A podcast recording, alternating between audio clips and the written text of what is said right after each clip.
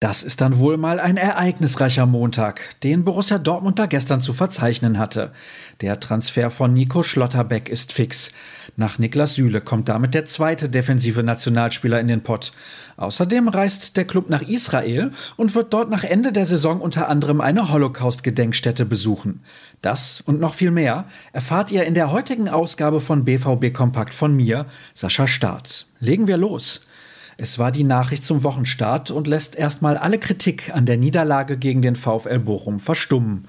Nico Schlotterbeck wechselt vom SC Freiburg ins Ruhrgebiet und reiht sich damit als zweiter feststehender Neuzugang ein. Der 22-jährige Abwehrspieler unterschrieb am Montag einen Vertrag über fünf Jahre und absolvierte zudem erfolgreich den Medizincheck. Über die Ablösesumme wurde nichts bekannt. Im Raum stehen etwa 25 Millionen Euro. Sebastian Kehl war die Freude anzumerken. Er hat sich unter vielen interessierten Clubs keineswegs das wirtschaftlich beste Angebot herausgesucht, sondern ganz bewusst den BVB gewählt, um sich hier sportlich weiterzuentwickeln.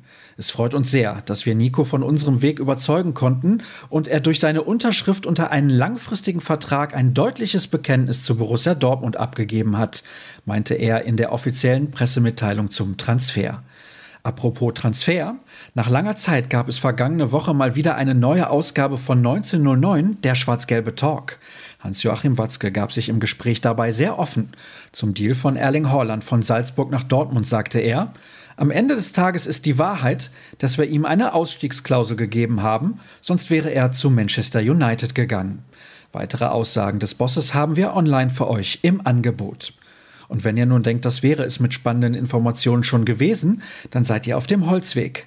Wie der Club mitteilte, wird sich die Mannschaft samt einer großen Delegation aus Verantwortlichen und Vereinslegenden nach dem Saisonende auf den Weg nach Israel machen.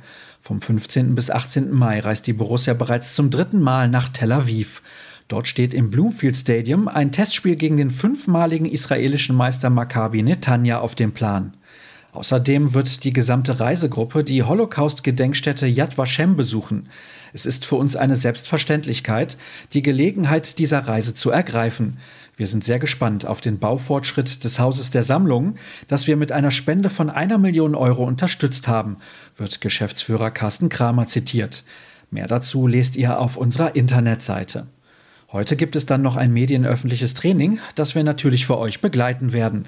Florian Gröger versorgt euch mit einer Flut an Bildern, aber das ist ja keine Neuigkeit für euch. Los geht's auf dem Trainingsgelände in Brakel um 15.30 Uhr. Vielleicht springt auch noch die ein oder andere Geschichte dabei rum. Und ein paar andere Themen haben wir selbstverständlich bereits im Köcher.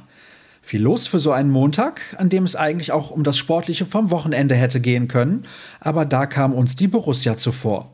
So oder so, das Ergebnis unserer Arbeit findet ihr auf ruhrnachrichten.de. Dort bieten wir euch auch ein Plus-Abo an, mit dem ihr garantiert nichts mehr verpasst. Folgt uns bei Twitter und Instagram unter rnbvb.